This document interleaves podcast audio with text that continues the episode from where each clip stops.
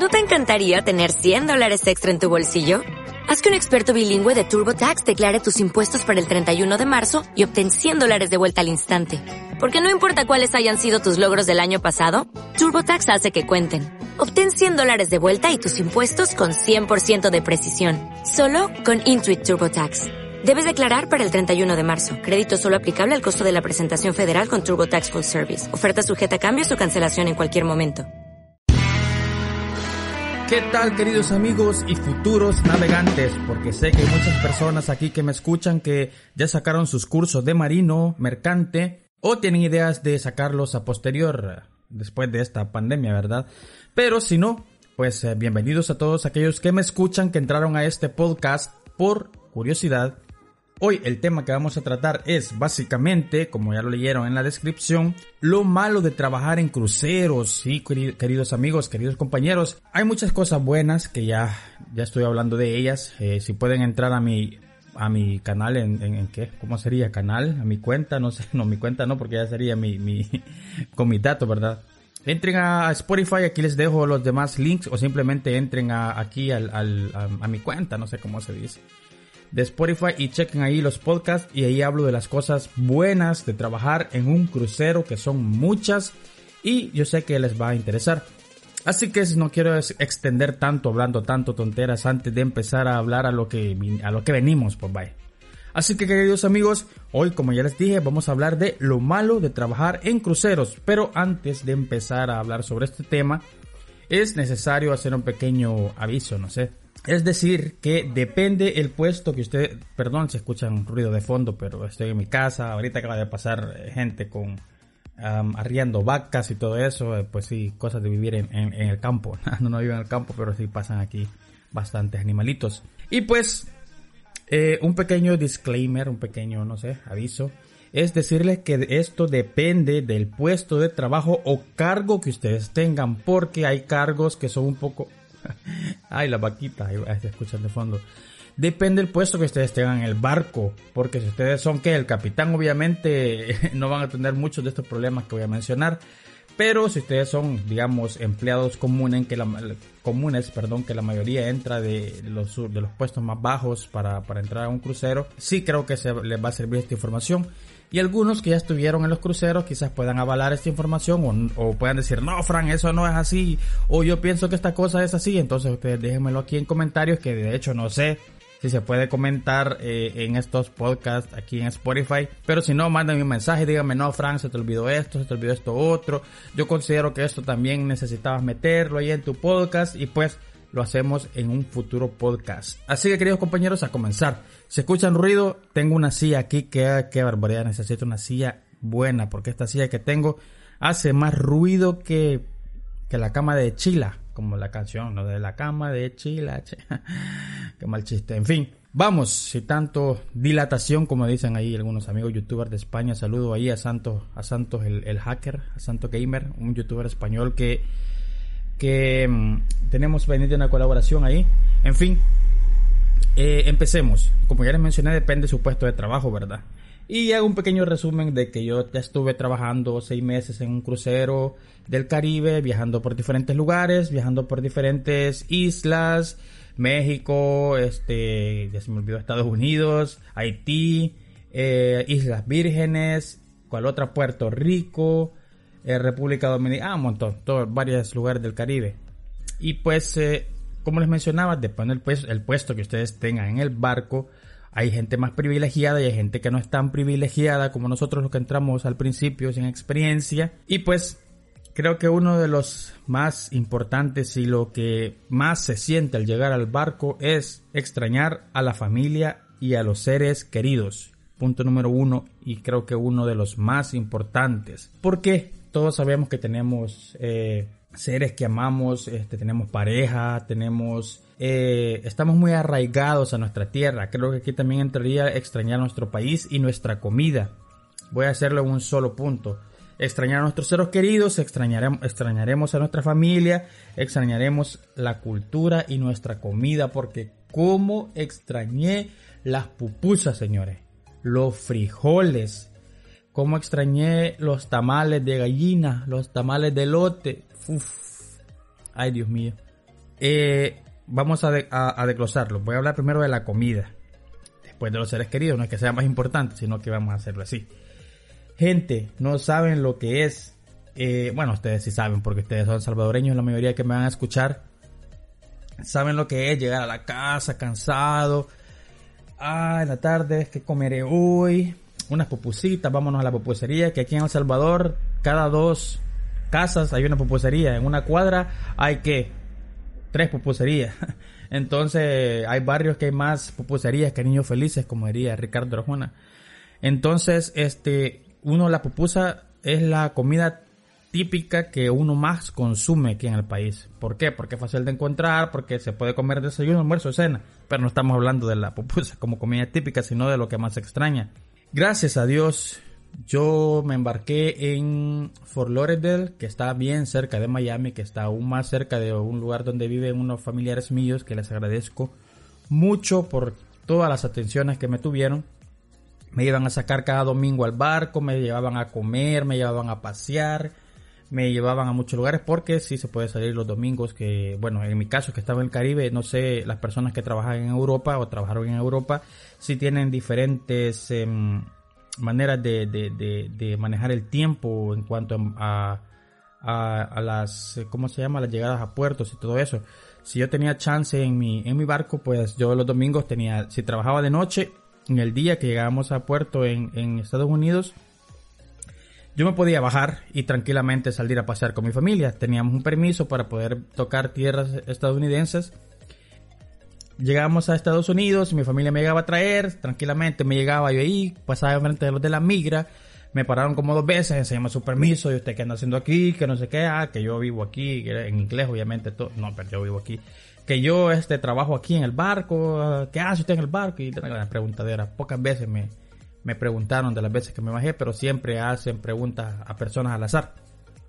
En fin, eh, me sacaban a pasear y toda la cuestión y todo bien original y íbamos a comer pupusitas, a veces, a veces me las llegaban a dejar, eh, puya, eso era un, un deleite para mí que pasaron como, quiero ver, como dos meses hasta los dos meses creo que comí pupusa. No, no sé, no me acuerdo. Pero gracias a Dios ellos cada cierto tiempo me llevaban pupusas para yo comerlas, ¿verdad? Y así disfrutarlas. La comida se extraña demasiado porque la comida que dan en los barcos es solamente para hindúes, perdón, para gente de la India, para gente de Filipinas, para gente de Indonesia, esas son las, tres nacionalidades que más abundan en los barcos y para terminar de molestar son ellos los chefs en lo, en, para el crew, para nosotros los tripulantes. Entonces ya sabrán ustedes que llegar con hambre, cansado, a querer comer algo y todo lo que te encontrás es comida horrible. Porque los sabores que ellos eh, consumen son bien extraños, bien feos. A mí nunca nada me gustó. Solamente algunas comidas ahí, pero usualmente el pollo horrible, la carne horrible, los sazones, para mí, o sea, no estamos, tal vez no es que sea horrible, sino que no estamos acostumbrados a, a esos sazones. Escuchen la bulla de, fondo de mis sobrinos, en fin. Este, voy a ver si pongo música aquí de fondo para que no se escuche todo el ruido que, hay en el exterior.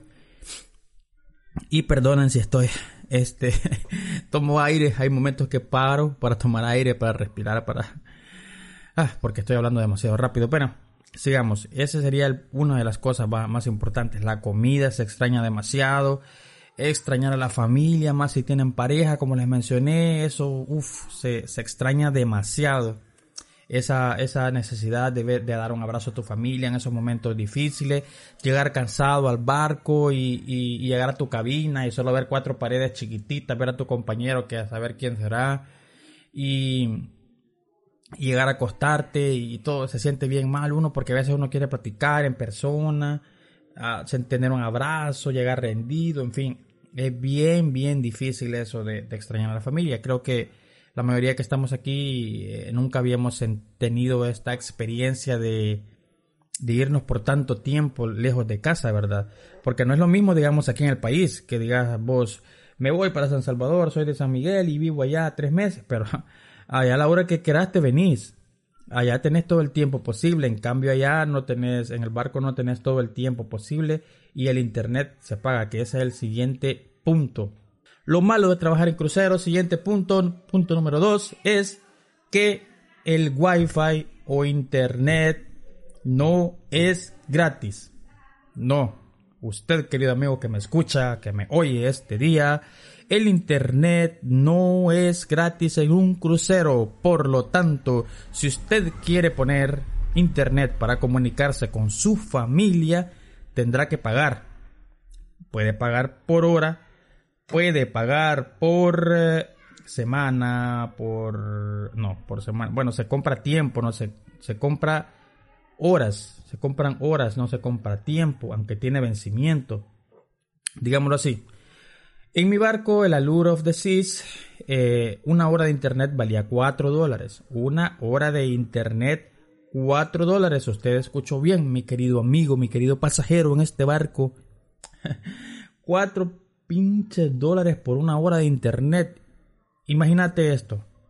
Llegas vos de un vuelo de tu país al país que en el que te vas a embarcar, te llegan a traer un día antes, este, tenés que llegar al hotel, eh, en el hotel te, te, dicen todas las cuestiones que tenés que hacer ahí, a qué hora vas a salir, te dan un papelito, lo lees, el otro siguiente día te listás, salís de madrugada, te llevan para el barco, empezás un gran trámite para registrarte, que un lado para otro y otro lado para otro, no tenés tiempo de nada, te llevan de aquí para allá, de allá para acá vaya a tal oficina y vos sin conocer, vaya a la otra oficina y vos saber dónde madre será, andas preguntando, andas perdido, te guían, te ayudan.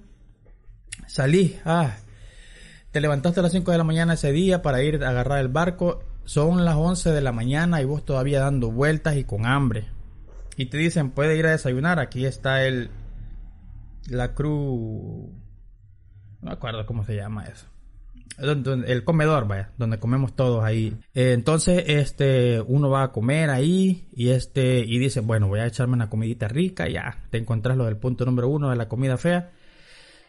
Y para terminar de molestar, preguntamos, hey, ¿cuál es la contraseña aquí del, del, del wifi, señor capitán? Mentira, no, es el capitán, porque el capitán ni se asoma. Vos, como recién llegados, el capitán ni quiere ni verte, ni saber quién sos. Así que eh, disculpe, ¿cuál es la clave del wifi aquí? Y te dicen, mire, si quiere poner internet, tiene que registrar su teléfono allá, eh, a tal cosa, a la oficina de no sé quién. Y ahí después se va no sé dónde y compra internet. Vale 4 dólares la hora. Y yo me quedo, ¿qué? 4 dólares la hora.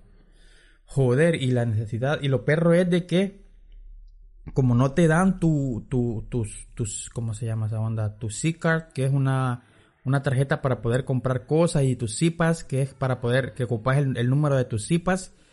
Eh, es un, vaya, el zipas es como digamos tu DUI del barco. Cuando vos entregas tu, tu pasaporte ahí en la oficina del barco, porque todo te quitan ahí todos tus documentos. No creas que vas a andar tu pasaporte vos tranquilamente cuando salgas a Estados Unidos y te vas a chiviar, no. Te quitan tu pasaporte y te dan un CIPAS, que con ese CIPAS vos abrí, este, tenés acceso al barco para salir, para entrar y es como tu DUI, digámoslo así, porque los barcos de hecho son como una pequeña ciudad en la que el capitán es el alcalde y así hay, hay, hay, hay como se llama, diferentes cargos que, que se asimilan a los de una sociedad, ¿verdad? Digamos un país o alguna ciudad. Y pues con tus zipas hay un numerito ahí que es el que agregas para poderte eh, crear una cuenta a tu para poder poner internet y si no te han dado el dichoso zipas y vos como madre pones internet y yo afligido porque quería comunicarme con mi mamá, con mis hermanos, con mi novia que estaba bien, que había llegado, que ya estaba en el barco, que todo bien. Quería comunicarme con ellos por la necesidad que ya mencionamos también el punto número uno de extrañar a la familia y los seres queridos. Y y una desesperación de que no podés poner internet, de que no conoces a nadie, de que no hayas que hacer.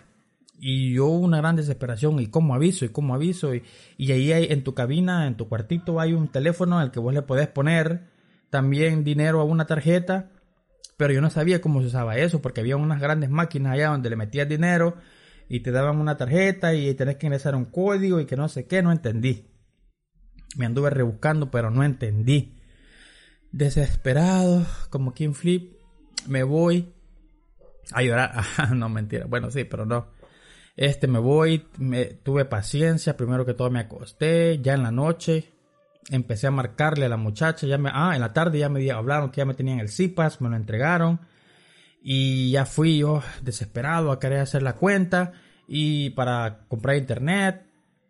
Y resulta que no se podía, que estaba bugueado, que estaba trabado el sistema, que ah, la madre dije Ya por último me lograron arreglar esa cuestión, puse una hora de internet del muchacho, alegre, empiezo yo a chatear con mi novia, empiezo a chatear con toda la gente y una cosa que no te dicen ahí es de que puedes pausar la hora, es decir, si compras una hora de internet, este son 60 minutos, ¿verdad? Entonces, si vos gastas 5 minutos, pum, pausas el internet y ya no te sigue consumiendo el demás internet. Yo pasé, digamos, para darme cuenta, una semana o dos semanas gastándome cada hora de internet porque da una desesperación cuando llegas a ese barco que pones una hora, otra hora, otra hora. Gastas demasiado en internet, que es un punto bien importante que tenemos que conocer que en el barco se gasta demasiado de internet. o sea, si lo haces de la manera legal, ¿verdad? Porque hay una manera ilegal de robar internet que sí paréntesis, si te descubren robando internet de esa manera con una aplicación, eh, te botan del barco, te despiden, porque eso es robo. Entonces, muchas personas lo hacían con diferentes aplicaciones, pero yo no sabía. Es decir, yo estuve dos meses comprando internet todos los días, o sea que yo trabajaba solamente para pagar internet, por eso es que me preguntan, ¿y vos por qué no traes dinero de ese barco? Tendrías que traer miles de dólares, ¿y cómo si? Y la desesperación, pues yo ponía internet, si yo estaba desesperado, hasta los dos meses, yo le vi a un compañero que nos hicimos bien amigos de, de Indonesia, estaba trabajando conmigo, le vi que le caían mensajes y él nunca pagaba el internet y le pregunté, hey, ¿qué onda? ¿Y vos por qué no, no pagas el internet? No me dices que yo ando la aplicación, me dice, ¿cuál aplicación? Y ella me dijo, a tal nombre, se llama Aloha la aplicación. Entonces, y me dice, y con este robo internet, yo, madre, pasámela. No, me dice, porque son bien celosos para pasar las aplicaciones, porque si, digamos, alguien te la pasa y, a mí me, me, cachan, yo le voy a decir, no, a que a mí aquel me la pasó, a modo de, de irse limpiando, ¿verdad? Son bien celosos, pero ese chamaco me tuvo confianza y me dijo, va, está bien, te la voy a dar, pero no digas a nadie, que no sé qué. Y yo se la pasé a otro amigo que tuve después y ese amigo se la, le decía todo. No, hombre, aquel Frank me lo puso, anda a decirle que te lo ponga y todo el mundo me iba a preguntar a mí y yo, madre, no, le decía yo no sé, yo no conozco eso. Pero en fin, el internet, queridos amigos, es carísimo, 4 dólares la hora, a veces dan promociones de 60 dólares y te dan como que como 30 horas, no me acuerdo, es de estar pendiente de las promociones. Había gente que iba a poner 100 dólares, había gente que iba a poner 60, 70 dólares de un solo. Es bien complicado eso del internet. Pasemos al siguiente punto, que esto se está haciendo demasiado largo. El siguiente punto, la carga laboral y los malos jefes. Así es. Hay demasiada carga laboral y horarios complicados, depende de tu puesto obviamente, pero igual a todo el mundo le toca pesado la carga laboral. Empecemos por eso. En mi caso, trabajaba, habían dos turnos en los que podía trabajar, trabajar perdón, de 6 de la mañana a 6 de la tarde y de 6 de la tarde a 6 de la mañana, es decir, day shift y night shift. Esos son los dos turnos en los que en mi área trabajábamos. Cuando trabajaba de noche, podía salir de día, desvelándome porque tendría que estar durmiendo, lo cual yo después yo lo hacía. Yo prefería dormir que salir a andar vagabundeando como algunos compañeros. Perdón, necesito tragar saliva también porque me canso, me canso. Entonces básicamente eso es lo de la carga laboral, es demasiado pesado y lo cual lo hace aún peor, que a veces se vuelve un infierno con algunos jefes que son malos hostigan a la gente. A mí había una jefa que estuve en piscina, cuando me tocó estar en piscina, me mandaron a una área que es de mm, de como un centro, como un parque, ah, parque, ¿cómo se dice? No parque acuático, sino como un parque de diversiones. Donde había carrusel, ventas de hot dog, comida mexicana, venta de no sé qué, hamburguesa, que no sé qué, era como un un lugar de centro, comercial centro comercial. Sí, como unos pequeños centros comercial de comidas y algunos souvenirs. Y ahí pasaba mucha gente, entonces la jefa a veces cuando teníamos muchas cosas que hacer, no estaba muy lleno de gente, nos ponía a pulir metal a mediodía en punto, nosotros ahí en el gran solazo del Caribe. Uf, calorazo. eso era terrible, nos ponían a pulir otras cosas, o nos ponían a arreglar otras cosas, entonces no era mucho por el trabajo, sino la manera en la que la jefa lo hacía. O a veces los que le tocaba piscina, ya en a mí me tocaba trabajar en esa vez en el sexto piso. En piscina era el, el en el piso número 15 creo que era, donde todo está descubierto, esos pobrecitos que trabajaban ahí se asoleaban, se sufrían, pues les tocaba estar parados recogiendo cosas, eh, peleando con la gente y con, con los, no peleando, ¿verdad? sino lidiando con los, em, con los, eh, ¿cómo se dice? Con los pasajeros, lo cual es un punto más adelante que ya les voy a explicar. Entonces, si el jefe era, bueno, que todos los jefes eran malos, porque a mí me, dieron bastantes avisos por bastantes cosas. Y también en esto voy a mencionar de que si tu, si tu roomie o tu compañero de cuarto, de cabina, que siempre tienes que tener un compañero en la cabina, este era malo también o cae mal, entonces eh, es bien complicado vivir. Por ejemplo, mi primer compañero que tuve, era de la India, el chamaco era buena onda, lo malo era que era muy estricto, le gustaba tener todo bien ordenado, le gustaba tener todo bien aseado, le gustaba tener todo, que los zapatos estuvieran parejitos y que uno también no estuviera así, que uno también limpiara todo a cada rato. Me tocaba estar limpiando y llegando a trabajar con la aspiradora, que lavando los baños, que un día cada uno, que nos hostigaba ese hombre.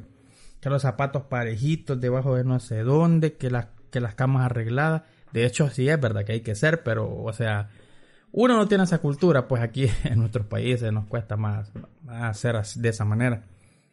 Y tuve, después de ese, llegó un morenito de no sé dónde, Trinidad y Tobago, creo, no sé. Pero qué negrito para apestarme, un olor a, es que no sé, no sé cómo decirte, pero apestoso, ven. Ese hombre cuando yo estaba dormido y él llegaba, me despertaba del mal olor, gran asco, que no sé qué, me tocaba dormir con la cobija arropado ahí. Y era de esa gente que a mí, yo no sé ustedes, oigan el ruido de los camiones.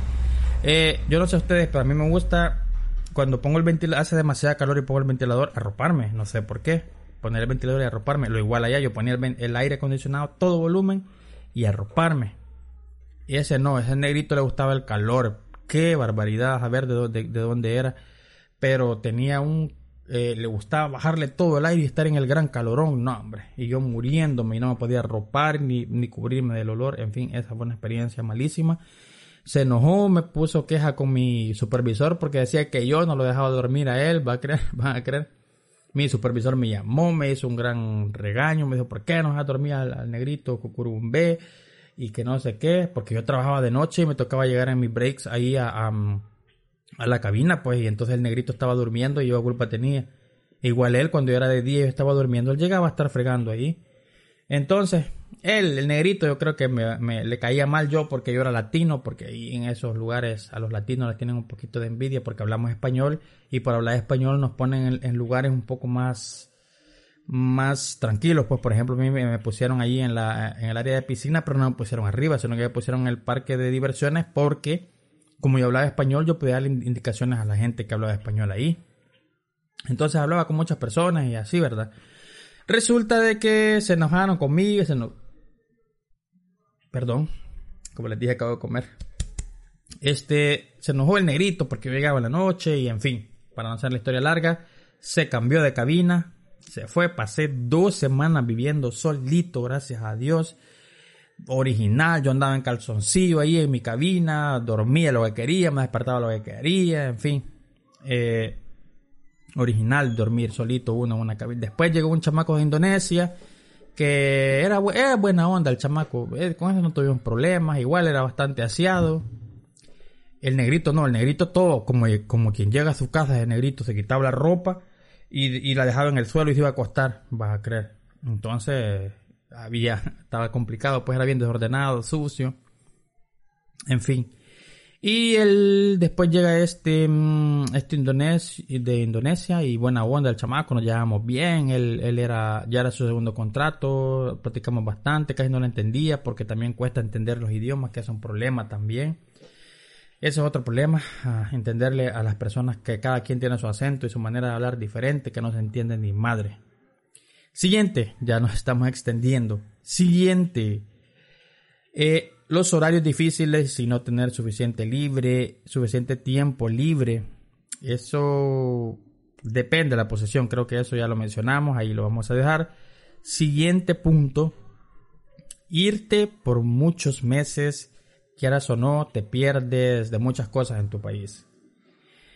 Irte por meses, seis meses, ocho meses, este es, o sea, es, es hacer desde que te vas de tu país, pones, un, pones una línea ahí y hasta que regresa y todo ese tiempo se ha perdido. Se ha perdido con tu familia, se ha perdido con tu novia, se con tu novio, se ha perdido con tus seres queridos. Es un espacio que nunca más lo vas a recobrar, pues. Es un tiempo que jamás vas a recobrar. Pero vos decís, no, pero yo ando trabajando, ando ganando dinero. Sí, pero el tiempo más valioso es el que pasas con tu familia, con tu seres queridos y, al final ese tiempo como que uno dice, ya estoy aquí de nuevo en mi país y no sé qué, pero te pierdes de muchas cosas, quieras o no. Entonces eso tampoco me va a ser muy largo, bueno, lo voy a extender mucho porque no quiero que este podcast dure 40 horas. Así que eh, irse por mucho tiempo te pierdes de muchas cosas, mi querido amigo. La siguiente que también más relación con unas que ya hablamos anteriormente lidiar con pasajeros. Depende en qué área. Por ejemplo, en piscina. Hay pasajeros que pierden una cosa, que andan ebrios. Eh, más que todos los lugares, las posiciones cuando te ponen a trabajar en, algún lugar donde se trata con muchas personas que andan ebrias. Eso es un... Ah, es una patada en los... Ya saben qué va. Cuando la gente anda ebria, llega, mira que dónde está esto, mira que por qué están cerrando el, el, bar y por qué están cerrando la discoteca a las 3 de la mañana y que por qué están haciendo esto. Y a mí me tocaba una área donde había muchos borrachitos, que era la zona como de, había una zona de entretenimiento, era. Había un, teatro grandísimo de tres pisos, había una discoteca, había una, un teatro pequeño de blues, un teatro pequeño de comedia, un teatro grandísimo de, mm, de esquí sobre hielo, donde hacían shows y eso era terrible limpiarlo porque la gente en los cruceros es bastante sucia y a veces los borrachitos vomitaban. Y en los cruceros para cuando hay vómito en áreas públicas es un gran procedimiento que nos dan hasta, hasta capacitaciones, que cuando alguien vomita hay que cerrar el área, hay que hablar inmediatamente a los de a los que limpian porque nosotros no, no, no, éramos los mm, capacitados para recoger eso, por los virus y todo eso, cerrar el área, que uno tiene que estar allá apartando la gente, que no llegue a ver, que no sé qué, un solo desorden. Entonces, este, mucha gente vomitaba, eh, mucha gente tenía problemas gastro, gastrointestinales y en los baños dejaban un desorden, un, una vez este aviso de que esto es delicado. Una vez llego tranquilamente yo en mi área o quería orinar y entro y veo a un compañero ahí que estaba deteniendo a toda la gente, sálganse, sálganse, emergencia, emergencia. Y voy viendo, asomate en ese baño y me asomo. Yo creo que Spider-Man fue que entró a, zurrar ahí porque, men, en todas las paredes del baño, popó en el piso, en la taza, Qué barbaridad. Solo, solo de acordarme me da asco. Ay, espérate, se me subió el, vómito. En fin, terrible, terrible. Lidiar con pasajeros borrachos es lo peor o con gente que no le entendés el idioma. Porque hay una vez llegó, me hablaron una compañera de Fran, Fran, que venite para tal piso, que no sé qué, que aquí está una persona que habla español y no le entiendo. Y se va Fran. Hola, le, le dije yo a la señora, andaba con con un bebé hola, este, ¿en qué le puedo ayudar? Y me dice, me empieza, me empieza a hablar en portugués, que la crianza, que el, que el bebé, el, que el menino, que no sé qué, que yo no le entendía ni madre. Y le dije, mire, este, mm, eh, no hablo español. No, me dijo, no hablo español, yo soy, yo hablo portugués, me dice. Y quiera o no, aunque se parezcan los idiomas, no nos entendemos. Y no le entendí. En fin, que lo que ya de último le entendimos con la compañera es que él, ella quería guardar la niña y ella quería irse de fiesta y que no sé qué, y había, porque ya hay guarderías también. hay guarderías donde pueden guardar los bebés y ellos irse a fiestar o a andar fregando, tomando y todo lo que quieran.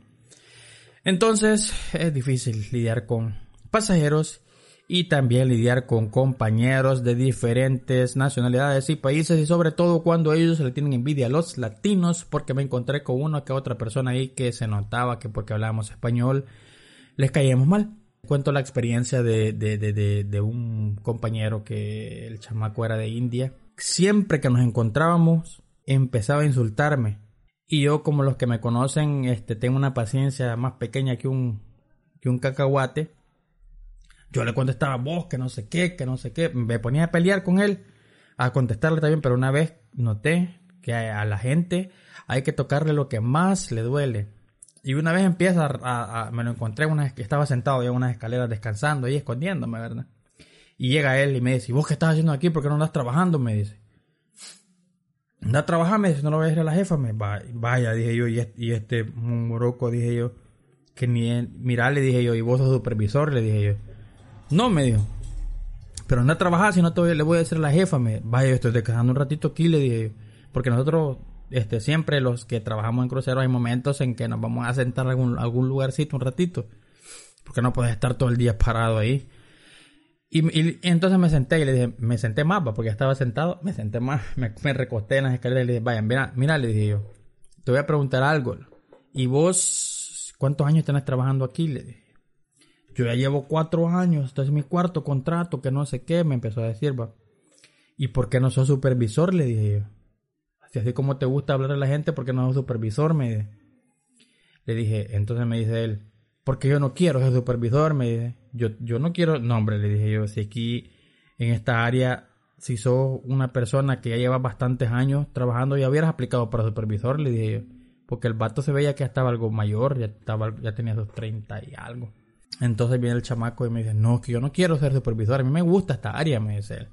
Y le dije yo, y solamente le dije esto, mmm, le dije yo, algo anda mal aquí, le dije yo, algo anda mal ahí.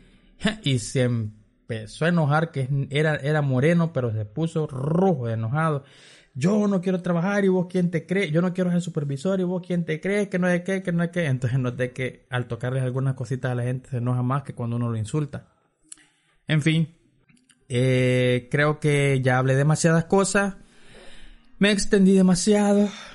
Pero no sé, de eso se trata un podcast. Es como platicar, ¿no? Estamos platicando aquí, solo que ustedes no me, no me, no me contestan. Pero me pueden este, dar sus feedback, me pueden dar sus recomendaciones, me pueden dar sus, em, sus comentarios ahí en, en, en, inbox o como sea. No sé si se puede comentar. Yo creo que no se puede comentar aquí, ¿verdad? En, Spotify. Si no, pues vayan a mis redes sociales. Frank Coreas, escríbanme, díganme, Frank, me gustó tu podcast. Frank, lo escuché todito, llegué hasta el final. Frank, este, habla de este tema, habla de este otro tema. Últimamente he hablado solamente de cosas que me han dicho mis compañeros, que les comente porque como les dije al principio, hay muchas personas que me escuchan que son marinos mercantes que ya se graduaron pero que no han empezado a trabajar. Es por eso que he estado hablando sobre estos temas que sé que son los que más les interesan a estas personas, ¿verdad? Pero puedo hablar de otros temas también.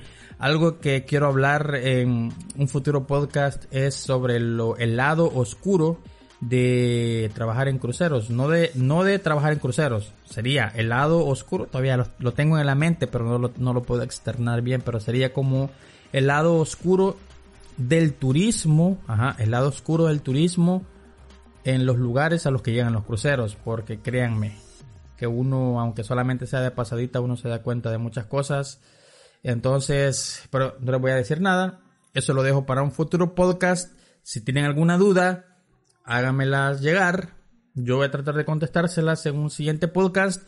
Y gracias por escucharme. Se eh, despide aquí su querido amigo y compañero Frank Coreas.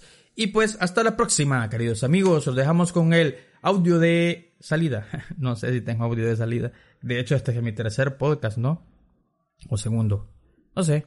Así que hasta la próxima, queridos amigos. Se despide de ustedes. Ya les dije quién. Frank Coreas.